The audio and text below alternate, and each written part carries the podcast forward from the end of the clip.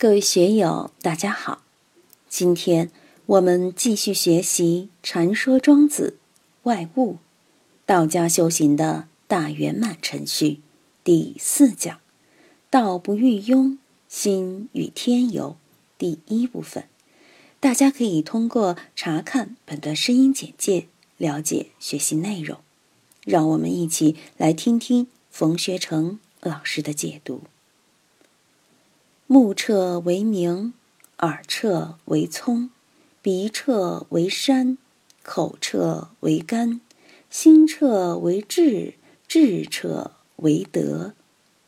我们修行，眼、耳、鼻、舌、身、意都得修。眼睛怎么修？我们现在的人都很可怜，特别是现在的小孩子们。学校里面的孩子可以说百分之八九十成了近视眼，为什么？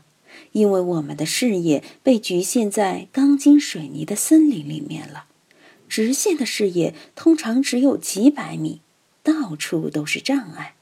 这个目彻为明，还不仅仅指我们的视力，还指我们对世间的观察能力，是否能够达到明的境界。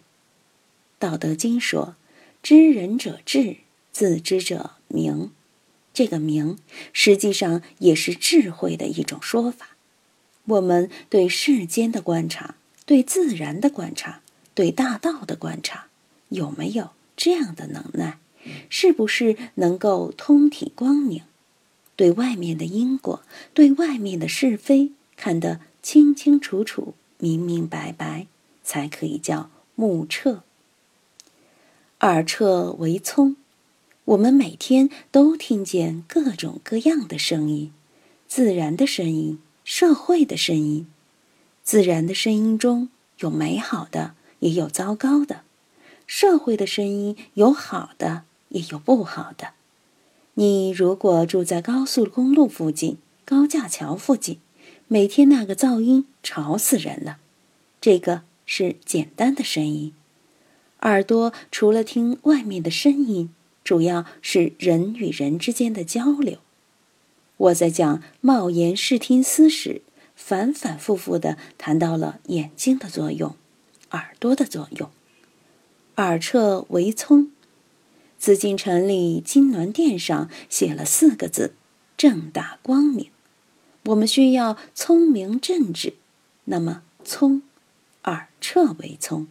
人与人之间的讲话能不能听懂？严格来说，我们经常受耳朵的蒙蔽，奉承你两句，拍你的马屁，自己的尾巴马上立起来了；批评一下，对你说话不太客气，心里面的肝火就起来了。所以，这个耳朵怎么能使自己聪呢？以前魏征劝唐太宗就说过：“偏听则暗。”兼听则明，偏听则愚，一定要聪。人与人之间的关系有虚实，有真假，有显义，有优乐，各种各样都要通过语言来进行沟通、进行交流。我们怎样能够善视善听，在交流之中，通过耳朵使自己了解关系的真相、因果的真相？这个。是我们需要练的功夫，不仅仅眼睛要练，耳朵也要练。鼻彻为山，我们到朋友家里，忽然闻到朋友家养的兰花那股幽香，若有若无的，你的鼻子马上就要颤动一下，注意力贯穿在鼻子上，鼻子就会呼的颤动一下，兰花的香。你不留意它时就有，你稍一留意就没有了。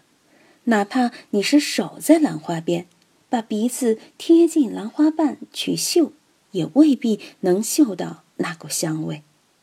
我年轻的时候鼻子非常灵，比眼睛、耳朵灵得多，非常敏感。外面的东西有的时候根本不用眼睛看，不用耳朵听。本光法师传给我一个功夫，就是观息，观别人的气息。我们韦菩萨以前学功夫的时候，估计也学了一点，到底学的怎样，我也不清楚。那个时候，我的鼻子非常灵，可以嗅到人的善恶是非，可以嗅到别人的聪明愚钝。那个鼻子的感觉很敏感。后来在监狱里面，秋收的时候打场，平时打场都无所谓，但有一年大丰收，把大型的机械拖粒机拉来了，加班加点的搞，我们就在那里传送麦子、青稞，秸秆的粉尘满天飞，粉尘铺天盖地，连口罩都没有一个。在那样的环境之中，搞了两三次，就把我的鼻子给弄坏了。得了炎症，很不舒服。如今鼻子也不灵了，失彻了。鼻彻，我们刚才举的例子和这个不完全一样，因为鼻子的功能是眼睛和耳朵不能代替的。我们这里卫不卫生、干不干净，眼睛看得见；有没有噪音，耳朵听得见。但是屋里有死老鼠。或者一些污秽的气息威胁我们的健康，眼睛就不管用了，耳朵也不管用了，非得鼻子来管。如今城里人都用天然气煮饭，用电饭煲煮，以前煮饭吃还得用鼻子来闻闻，看饭是否烧糊了之类的。所以，对我们安全的一种预防，除了眼睛、耳朵。鼻子也是非常重要的工具。我们看动物世界就知道，狗、狼、大象，它们的嗅觉就比视觉、听力更重要。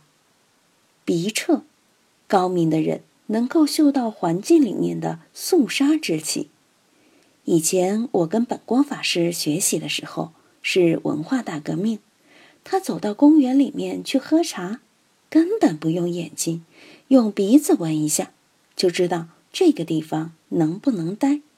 能待就坐在那里，今天保证太平。如果不能待，那个地方就有武斗，就有打架的麻烦事出现。今天就读到这里，欢迎大家在评论中分享所思所得。我是万万，我在成都龙江书院为您读书。